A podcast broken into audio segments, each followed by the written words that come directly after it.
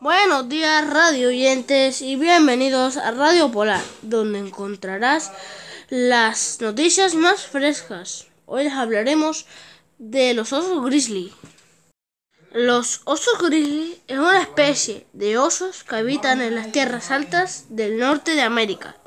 Nombre científico es Ursus artox horribilis y vive entre los 20 y 25 años. Se alimentan de fruta, hierbas e insectos.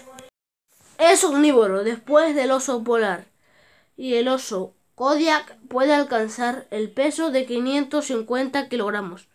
El oso grizzly es muy peligroso y agresivo para los humanos y puede medir 2,4 metros de pie. Su familia es la familia de Ursidae. La mayor población de estos osos habitan en Alaska, Estados Unidos.